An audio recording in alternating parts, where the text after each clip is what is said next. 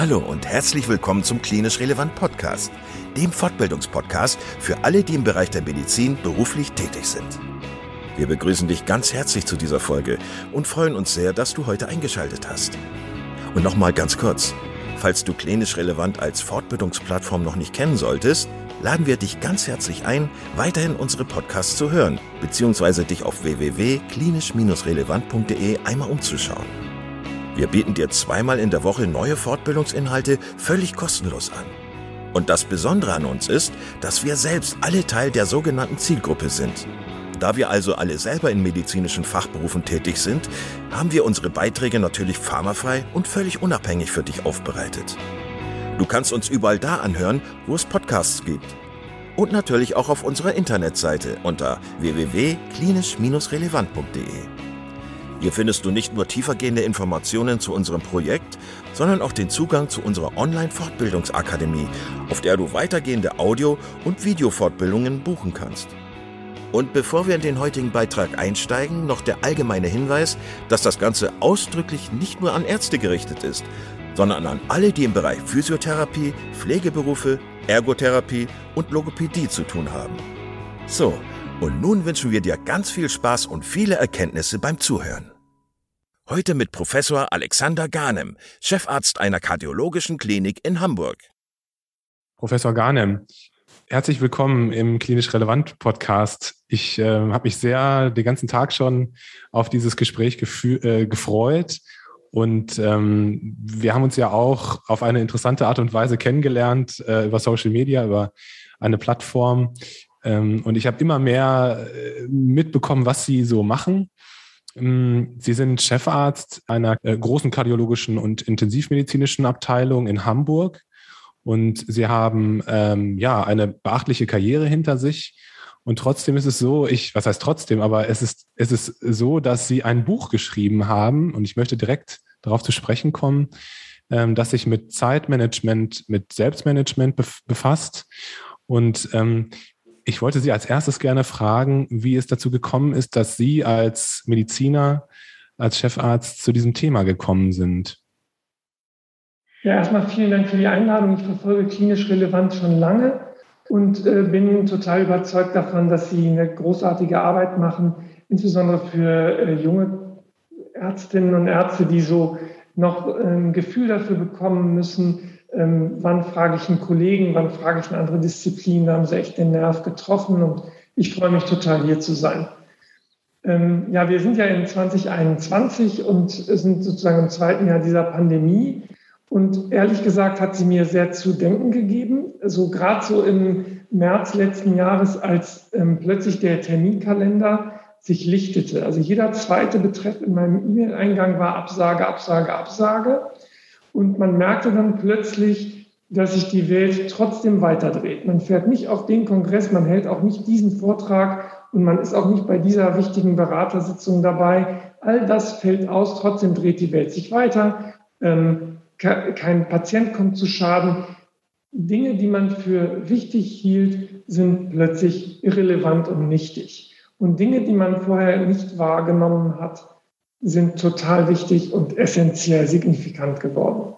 Und dieses, dieses Umdenken, das hat so ungefähr zwei, drei Monate gedauert, bis ich gemerkt habe, alles klar, nutzt die Gelegenheit und bring es mal zu Papier. Und das begann damit, dass wir tatsächlich unsere Klinikbesprechungen digitalisiert haben. Und bis dann jeder einen Skype-Zugang hatte und so haben wir zunächst mal unsere Fortbildungen aufgezeichnet. Also wir haben ein Zoom-Meeting angelegt alleine die Dias gezeigt und im Hintergrund gesprochen und diese Aufzeichnung einmal die Woche zur Verfügung gestellt. Und dann merkte ich plötzlich, dass ich doch auch ähm, Inhalte äh, zu vermitteln hätte, die vielleicht eine ganz andere, ganz andere Perspektive bieten. Und da ging es auch um Onboarding, also um neue Mitarbeiter. Wie mache ich die Station? Was mache ich morgens? Was mache ich mittags? Was muss ich bis 16 Uhr geschafft haben, damit ich am nächsten Morgen ohne Stress wieder auf die Station kommen kann. Und ähm, mit diesen Modulen, also mit diesen Zoom-Sessions, so fünfminütige, zehnminütige Videomodule, kam dann auch die Idee auf, alles klar, vielleicht kannst du das auch zusammenfassen. Und so kam es auch zu diesem Buch und so kam es auch zu dieser Idee, vielleicht mal etwas zu machen, was bleibt über die Pandemie hinweg. Warum denken Sie, dass es für uns Ärzte oder dass es in der Medizin eine besondere Situation gibt, ähm, was Zeitmanagement und äh, Selbstmanagement betrifft? Weil das Thema äh, ist ja an sich auch präsent. Ne? Es gibt äh, viele Bücher darüber äh, in anderen ähm, Berufszweigen, aber auch für den pri privaten Bereich. Ähm, was macht die Medizin, was macht die Arbeit in der Klinik so besonders aus Ihrer Perspektive? Also ich möchte zwei zwei, ähm, zwei Seiten einmal mit Ihnen beleuchten. Die eine Seite ist die Infrastruktur, die sich Ihnen und den Zuhörern bietet, wenn Sie klinisch tätig sind. Und die andere Seite ist die äh, Beschaffenheit, in der unsere Persönlichkeit aufgebaut ist. Also zunächst mal zur Infrastruktur. Die Infrastruktur ist derart, dass wir total digital leben nach 17 Uhr. Das heißt, Sie können auf dem Weg nach Hause an der roten Ampel bei Amazon Ihre Bestellung abgeben und das ist dann am nächsten Tag auch da. Aber wenn Sie ein Neurokonsil brauchen, müssen Sie ungefähr drei Leute anrufen und äh, vier Sachen in den Computer schreiben und drei Faxe äh, schicken und dann haben Sie immer noch keinen Befund. Weil den muss man Ihnen ja faxen, weil das ja dann nur datenschutzkonform ist.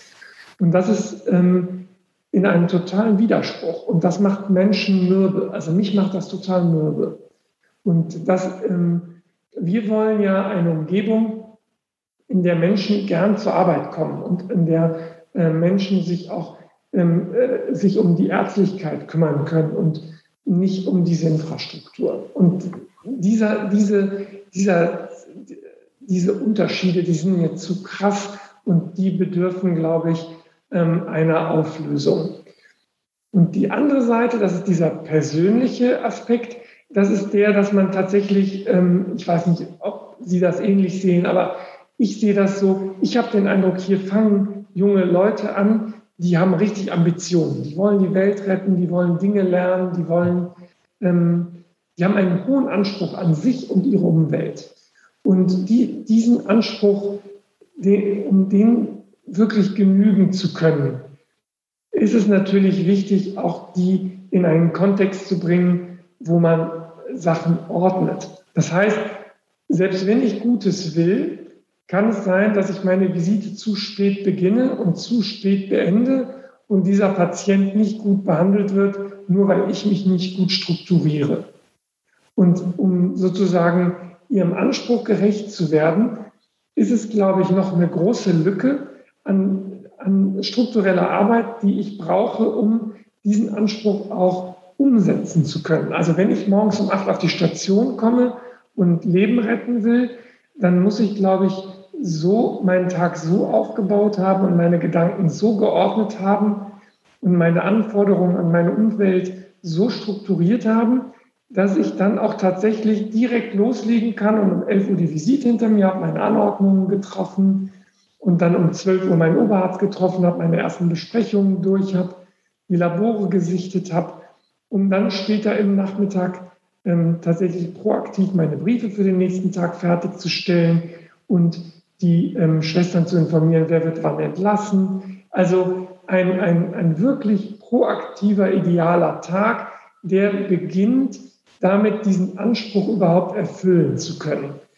Und das ist aktuell, ich kann ja nur von mir reden, das war ganz furchtbar. Als ich im AIP war, ähm, weiß ich noch genau, ich hatte einen Stationsarzt, Stefan, ist mittlerweile niedergelassener Kardiologe in Meckenheim, der war super durchorganisiert und hat gesagt, Alex, überall, du bist wie so ein Eichhörnchen, du hinterlässt überall deine Nüsse und nachher weißt du nicht mehr, wo du was versteckt hast. Mach doch einfach nur eins nach dem anderen. Und ähm, das hat mir echt zu denken gegeben, dass ich habe mich immer für sehr ordentlich gehalten, aber der Tag auf der Station, der sorgt dafür, dass man in ein Chaos gerät. Und das muss man, glaube ich, beherrschen. Mhm.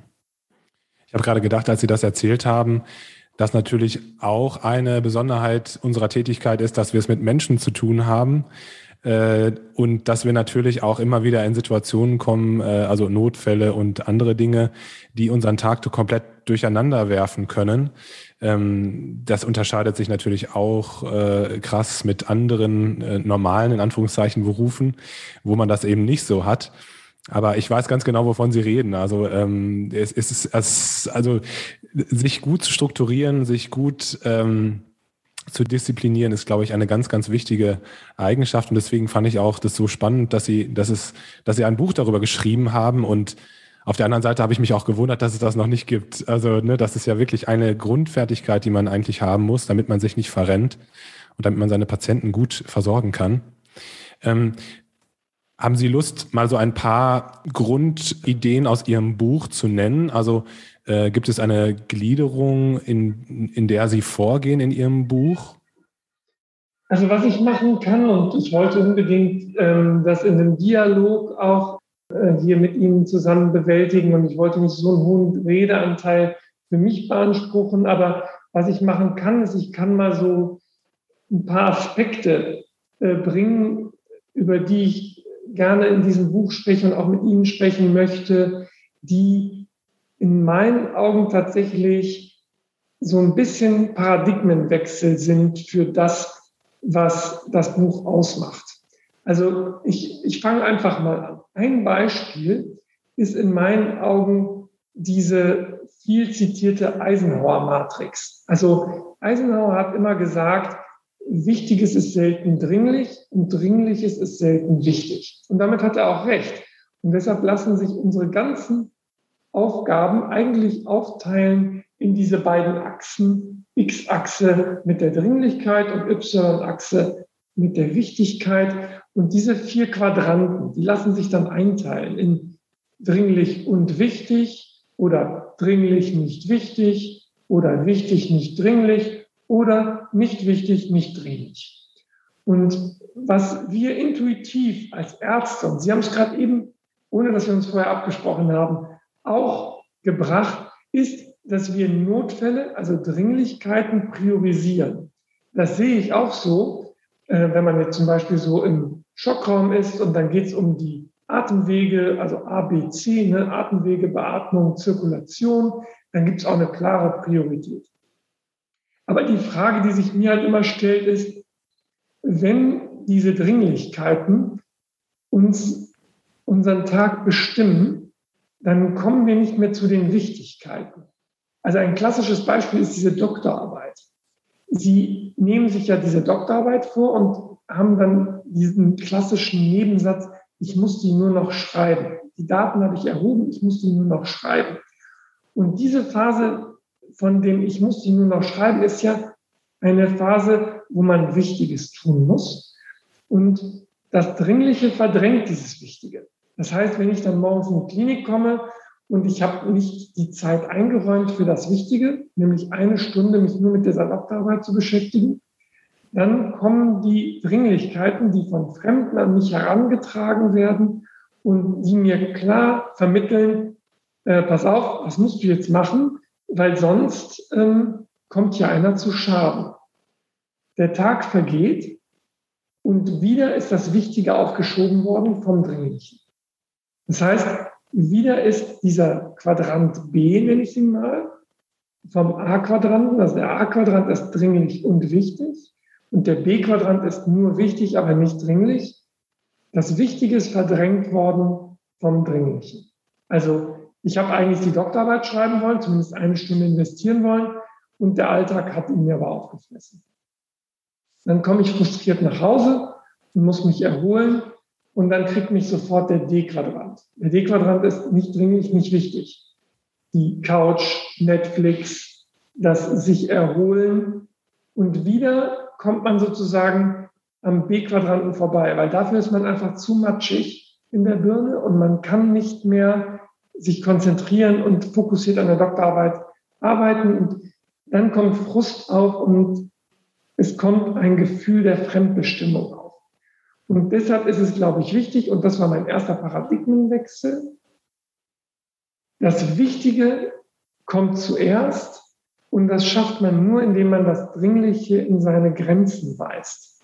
Das heißt, wenn Schwestern genau wissen, ich komme um 9 Uhr zu dir, aber bis 9 Uhr brauche ich meine Zeit, um Patienten zu visitieren und zu entlassen, dann ist es so, dass ich diese Unterbrechung kanalisieren kann und ich kann das Wichtige abarbeiten, ohne das Dringliche zu vernachlässigen. Ein zweiter Aspekt in diesem, in, in diesem äh, Thema ist tatsächlich, innerhalb dieses Wichtigen gibt es noch Anteile, ich habe die dann signifikant genannt. Das sind wichtige Anteile in diesem B-Quadranten, die später immer wichtiger werden. Also wir haben jetzt drei kleine Kinder und wenn ich die jetzt vernachlässige, strukturell systematisch Jahr für Jahr vernachlässige, dann wird mir das in zehn Jahren auf die Füße fallen. Und dann habe ich das Signifikante, was eigentlich mit einem Zinseszinseffekt mitwachsen kann über die Jahre, so verkümmern lassen, dass ich das nicht mehr nachholen kann. Dieser Zinseszinseffekt ist auf diesem Beziehungskonto nicht mehr nachholbar. Und deshalb bedarf es für diese signifikanten Dinge tatsächlich eines besonderen Platzes in dieser Eisenhower Matrix. Also auch deshalb halte ich die Eisenhower Matrix für absolut legendär und wichtig. Aber bei Ärzten und Ärztinnen ist es tatsächlich so, dass man das Wichtige und innerhalb des Wichtigen, das Signifikante, was zunehmend wichtiger wird mit der Zeit, von Anfang an pflegen und bepflegen und unterstützen muss und Zeit einräumen muss dafür, um tatsächlich später nichts nachholen oder bereuen zu müssen. Und der dritte Teil, nur um sozusagen in die, um dann wieder mit Ihnen in den Dialog zu kommen, den dritten Teil, den ich für total wichtig halte, in, ähm, in diesem Aspekt, in, in dem Aspekt des Arztseins oder Ärztinsein, ist, dass es innerhalb dieser Matrix vier Bereiche gibt, die es zu jonglieren gibt. Es gibt viele Bücher, die beschreiben sieben Bereiche oder zwei Bereiche oder drei. Jetzt in dem Buch ist es vier. Vier so Bälle, die man jongliert. Ähm, da geht es insbesondere natürlich jetzt bei den Ärzten ähm, um den Beruf. Ähm, da geht es also um die, um die Karriere, um die Beziehung, um die Gesundheit und um Reflexion. Das sind so die vier Bereiche. Und diese Bälle muss man hochwerfen. Also sehr früh, zum Beispiel in der Facharztweiterbildung, muss man den Karriereball werfen, weil man, wenn man die ersten drei Jahre nicht voll investiert und reinklotzt, dann wird man gar nicht für ernst genommen als Arzt und Ärztin. Das heißt, das ist ein gutes Investment, glaube ich, die ersten drei Jahre voll in die Karriere zu stecken und zu sagen, ich will ein guter Kliniker werden, ich muss alles mitnehmen, was geht. Fortbildung, Gespräche, Workshops. Und dann darf man aber diese anderen drei Bälle nicht vernachlässigen. Und das kann man seriell sehen in diesem, in diesem Jonglage-Modell, wie ich es beschreibe, und sagen, ja, dieses Jahr oder dieses Quartal widme ich der Karriere und dieses Quartal der Beziehung und dieses der Reflexion und das nächste der Gesundheit. Oder man kann diese Bälle sich überschneiden lassen im B-Quadranten. Also man sieht Bälle im B-Quadranten jonglieren und man sieht plötzlich Schnittmengen. Also, wenn, man, wenn ich jetzt ins sechste Jahr komme und werde Facharzt und werde nicht Oberarzt, dann vermenge ich den Karriereball und den Beziehungsball, indem ich sage, ich nehme meinen, meinen nettesten und kompetentesten Kollegen mit in die Gemeinschaftspraxis, lasse mich mit ihm nieder und vermenge Karriere und Beziehung. Oder wenn ich Sport mache, nutze ich diesen Sport auch um reflektieren zu können. Also Synergien zwischen diesen Bereichen zu nutzen, damit man das nicht seriell mitarbeitet, sondern tatsächlich immer mit bedenkt. Also ähm, Steve Jobs hat es mal auf den Punkt gebracht, mache nur das, was dir Spaß macht. Und wenn mir die Arbeit Spaß macht und die Arbeit mit den Kollegen Spaß macht, und mir die Arbeit dann so viel Freiräume lässt, dass ich dabei auch den Sport und die Reflexion nicht vernachlässige, dann ist das eine gute Arbeit. Und so kommt es sozusagen zu diesen drei Paradigmenwechseln für mich und in der Notwendigkeit, dieses Buch für Ärzte auch zu gestalten. Also Eisenhower Matrix mit Wichtigkeit und Dringlichkeit. Zweiter Schritt, es gibt Signifikantes, innerhalb dieses B-Quadranten, was mir später nachlaufen wird, wenn ich es nicht früh bearbeite. Und drittens, innerhalb dieses Quadranten gibt es vier Bereiche, die ich am besten frühzeitig und proaktiv selbst miteinander überschneiden lasse. Und wenn ich Klinikarzt werde und mich nicht niederlasse, dann suche ich mir zumindest belastbare Beziehungen unter den Kollegen, wo eine freundschaftliche Atmosphäre herrscht, dass es mir Spaß macht zu arbeiten. Und dann hat man, glaube ich, auch Schnittmengen zwischen Karriere und Beziehung, wo man auch glücklich wird, wenn man Klinikarzt bleibt. Ist es Ihnen gelungen, diese Prinzipien, die Sie jetzt gerade genannt haben und die auch in Ihrem Buch aufgeführt sind, die in Ihrer eigenen Klinik anzuwenden? Und wenn ja, wie, welche ähm, Ergebnisse haben Sie sehen können? Also inwiefern hat sich der klinische Alltag dann bei Ihnen geändert? Und wie war die Reaktion auch von den Kollegen darauf? Also wir haben, ähm, wir haben einen, einen Chefarztwechsel hinter uns gebracht. Vor zweieinhalb Jahren bin ich ähm, Chef geworden in dieser Klinik hier. Das heißt, das ist natürlich auch eine große Sorge, die viele umtreibt. Äh, wer kommt da? Äh, was für Untersuchungen bringt er mit? Wie geht der mit mir um? Was passiert mit mir? Ich habe selber mal so einen Chefarztwechsel mitgemacht und es war eine Zeit geprägt von Unsicherheit zu Beginn. Und ähm, ich habe das so wahrgenommen, dass tatsächlich ähm, Einzelgespräche die beste Lösung war, um diesen ähm, Wechsel ähm, vertrauensvoll zu gestalten. Also wir haben gar nicht, wir haben zwar auch Besprechungen gemacht in der Gruppe ähm, und wir haben auch Oberarztrunden eingeführt, aber das Wichtigste war, war, war tatsächlich Einzelsituationen zu haben, in denen äh, Oberärzte untereinander oder der Chefarzt mit dem Oberarzt ähm, in einem vertrauensvollen ähm, Dialog kommt, gemeinsam Projekte macht, ähm, Vereinbarungen einhält. Also das war, glaube ich, so der wichtigste Punkt, wo ich mitgenommen habe, dass wir auf einen guten Weg kommen. Also gar nicht so sehr dieses von oben nach unten, auch gar nicht so sehr das von unten nach oben, sondern tatsächlich das Seitliche, dass man einander begegnet auf Augenhöhe und dann aber seitlich links und rechts schaut, dass man möglichst viel Einfluss auf seinen Nachbarn nimmt. Und so haben wir es gemacht, weil sie schaffen es nicht per Ansage zu sagen, so, wir machen jetzt Prozedur X oder Operation Y, sondern sie müssen natürlich auch jedem auch das Interesse wecken, dass man das selber lernt. Von wem lerne ich das? Wem bringe ich es bei? Wie geht es weiter? Wie schaffen wir es, dass nicht unnötige Operationen auf die Patienten ausgegossen werden, nur damit man sie macht. Ähm, diese diese ähm, Erwägungen sind total gesprächsintensiv. Und deshalb, also wir haben es tatsächlich nur kulturell geschafft, also indem wir mehr miteinander geredet haben und das dann ausgerollt haben. Ich weiß nicht, wie Sie das erleben, aber es ist ja schon so, dass die heranwachsende ähm, Medizinergeneration auch mit ganz anderen ähm, Ansprüchen ähm, in die Klinik kommen und auch mit ganz anderen Wünschen, was ihr persönliches ähm, Leben betrifft, also dem Ausgleich zwischen beruflicher Tätigkeit und Freizeit und äh, ja auch Selbstverwirklichung und so weiter. Ist es so, dass Sie das Gefühl haben, dass äh, Ihr Konzept dazu beiträgt, dass einfach auch der, die, diese, dieses Gleichgewicht zwischen Berufsleben und Privatleben, dass das besser gelingt damit?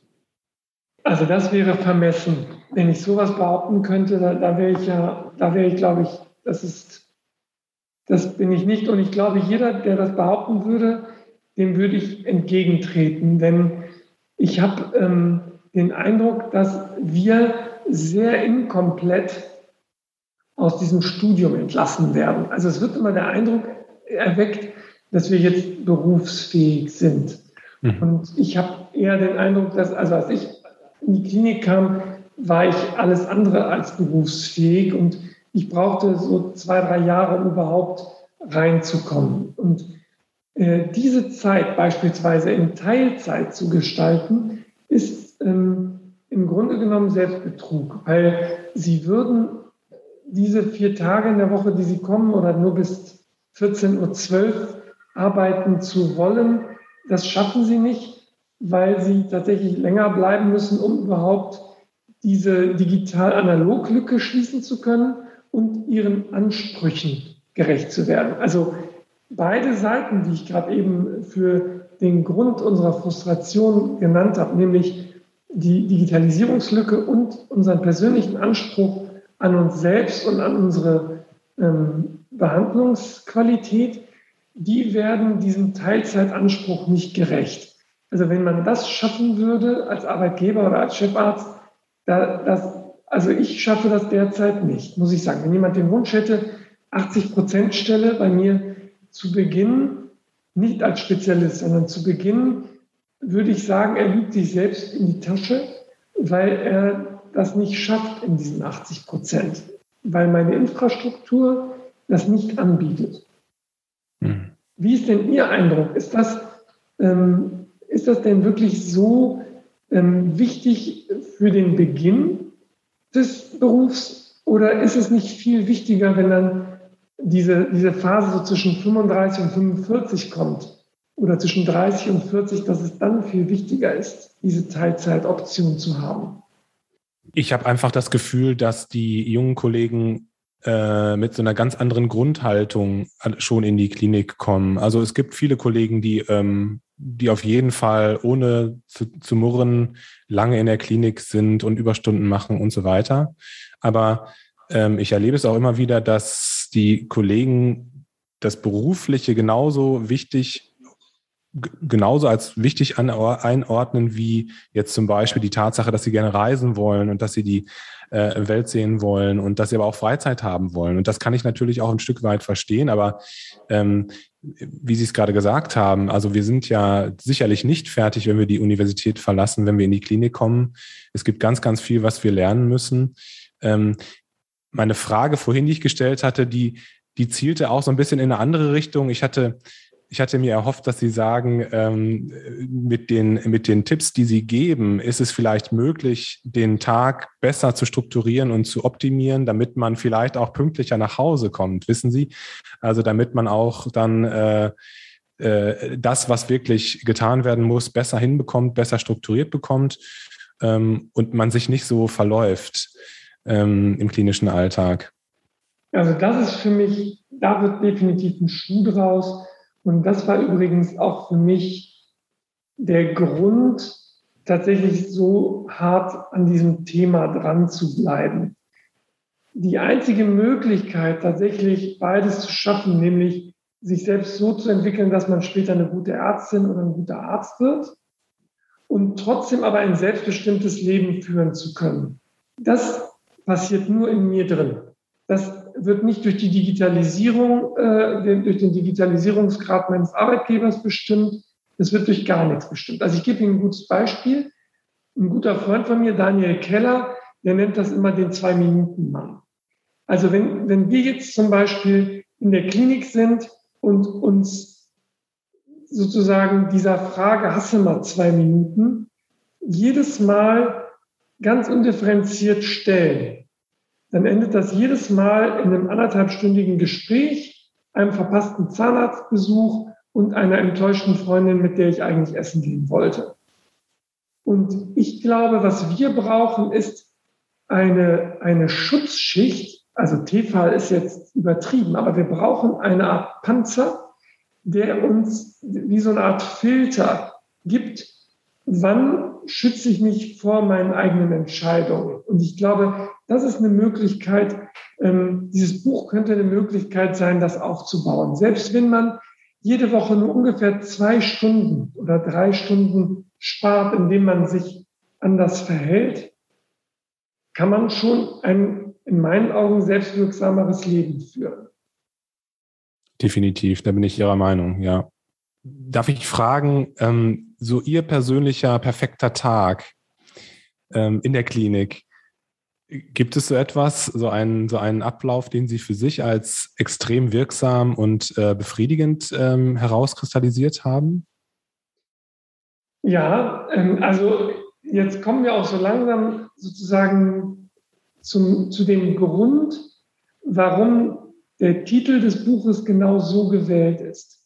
Die Anatomie der Zeit bedeutet, dass wir Strukturen identifizieren müssen, die in, innerhalb derer man präparieren muss. Also es gibt eine gute äh, Geschichte dazu. Das war in, in einer Formulatur, da habe ich so einen begnadeten Schilddrüsenoperateur assistiert und der hat eine Schilddrüse operiert nur mit dem Tupfer. Also er hat einmal die Haut geschnitten, klar, und dann hat er mir so erzählt, dass er immer in der zweiten Halsfaszie bleibt und dass die Präparation dieser zweiten Halsfaszie die perfekte Schilddrüsenoperation bedingt. Dass man gar kein Messer braucht, dass man die Anatomie so gut kennen muss, um möglichst schnell und blut, blutungsarm operieren zu können.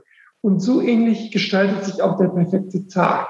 Ich habe manchmal den Eindruck, dass wenn man die Anatomie des Tages verstanden hat, dass man dann tatsächlich auch die Funktion des Tages bestimmen kann. Ich gebe Ihnen ein Beispiel, weil sich das für mich, dieses Buch ist ja für junge Assistenzärztinnen und Assistenten geschrieben und der, der perfekte Tag auf Station war für mich immer, wenn es keine Frühbesprechung gegeben hätte.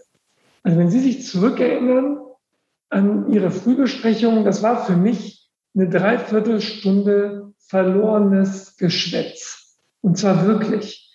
Und es war, ähm, klar muss man den Dienstarzt entlasten natürlich muss man sich auch austauschen, aber wenn ich erst ein Viertel nach neun mit meiner Visite anfange, dann ist der, ist der Drops gelutscht. Und ich frage mich immer, was wäre eigentlich, wenn, das, wenn es das nicht gäbe? Dann wäre der ideale Tag der, komme morgens um 8 Uhr zu den Schwestern und sage, gibt es irgendwas? Und das wird auch so vorgefiltert, dass die mir nur relevante Dinge ähm, nennen. Und dann gehe ich auf Visite und der, diese Visite beginnt am Vorabend.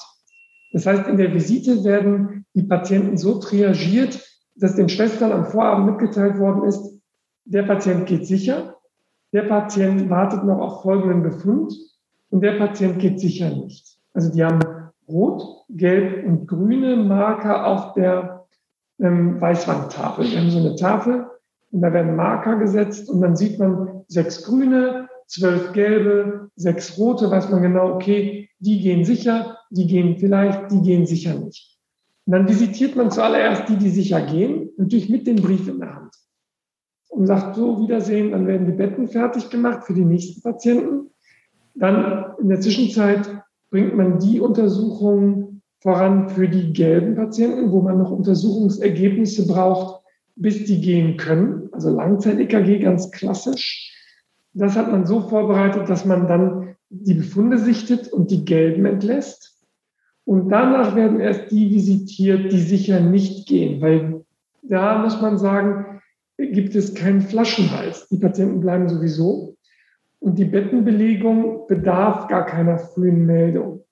Bis dahin haben wir so 10 Uhr, 10.30 Uhr. Und dann gehe ich ans Telefon. Dann arbeite ich die ganze Liste ab von den Konsilen und Telefonaten und anderen Dingen, die ich unbedingt brauche um den Tag voranzutreiben. Bis dann ist auch das Labor fertig. Ich sichte die Labore und dann gibt es eine Mittagsbesprechung. Also die Frühbesprechung wird ersetzt durch eine Mittagsbesprechung. In der Mittagsbesprechung kennt dann auch jeder jeden Patienten, weil er ja visitieren konnte. Und nicht so wie in der Frühbesprechung, den kenne ich nicht und den kenne ich nicht und den kenne ich nicht, sondern es ist eine wirksame Besprechung, in der besprochen wird, wer ist neu, wer wird entlassen, welche klinischen Informationen brauche ich von meinem Chef oder Oberarzt. Dann danach Mittagspause. Ganz wichtig. Zusammen Mittagessen gehen. Das gehört zum idealen Tag dazu. Danach postprandial auf die Station gehen, gucken, welche Befunde sind gekommen, welche Untersuchungen und Aufnahmebefunde muss ich erheben. Also klassischerweise die Neuaufnahmen muss ich sichten und muss den, das Programm schreiben für den nächsten Tag. Dann die Kurvenvisite von allen Patienten, die ich sozusagen schon visitiert habe, aber die Laborwerte umsetzen muss. Worauf muss ich achten? Was muss ich anordnen? Was brauche ich noch? Und während dieser Visite mache ich auch eine Liste, welche Briefe brauche ich für morgen. Dann 14 Uhr, 15 Uhr, eine Stunde Funktionsabteilung. Jeden Tag Funktionsabteilung. Gehört in meinen Augen mit dazu, damit man zumindest an 220 Tagen im Jahr das sind meine Arbeitstage, 220 Stunden Funktionsabteilung machen konnte und das über sechs Jahre gemittelt, ist ein Jahr Fulltime Funktionsabteilung. Wenn ich das jedes Jahr mache, 1200 oder 220 Stunden, sind mehr als 1200 Stunden in sechs Jahren. Das ist ein Jahr Fulltime-Funktionsabteilung, die ich dann sozusagen buy one, get one free während meiner Station mitmache. Und dann Schild an die Tür, 15 bis 16 Uhr, stille Stunde, Briefe schreiben, codieren. Eine Stunde Fokuszeit. Und das auch allen mitteilen, keine Telefonate annehmen, sich nicht stören lassen, am Stück die Sachen wegarbeiten. Und dann 16 Uhr zweite Klinikbesprechung, so machen wir das zumindest, dass man einmal den nächsten Tag plant. Wer braucht einen Katheter? Wer braucht welche Briefe? Wer kriegt eine frühe Untersuchung? Also wer ist gelb? Wer braucht eine frühe Untersuchung, damit er am nächsten Tag nach der roten Visite auch entlassen werden kann oder entschieden werden kann, dass er bleibt? Und so sind die Klinikmitarbeiter, egal in welcher Schicht, Oberarzt, Chefarzt, Schwestern, Assistenten, synchronisiert an zwei Zeitpunkten am Tag. Um 12.30 Uhr erste Besprechung und um 16 Uhr zweite Besprechung. Und das ist für mich der ideale Tag eines normalen Stationsarbeits. Letzte Frage dazu. Ich habe immer das Gefühl, es muss ja auch Spaß an der Arbeit da sein.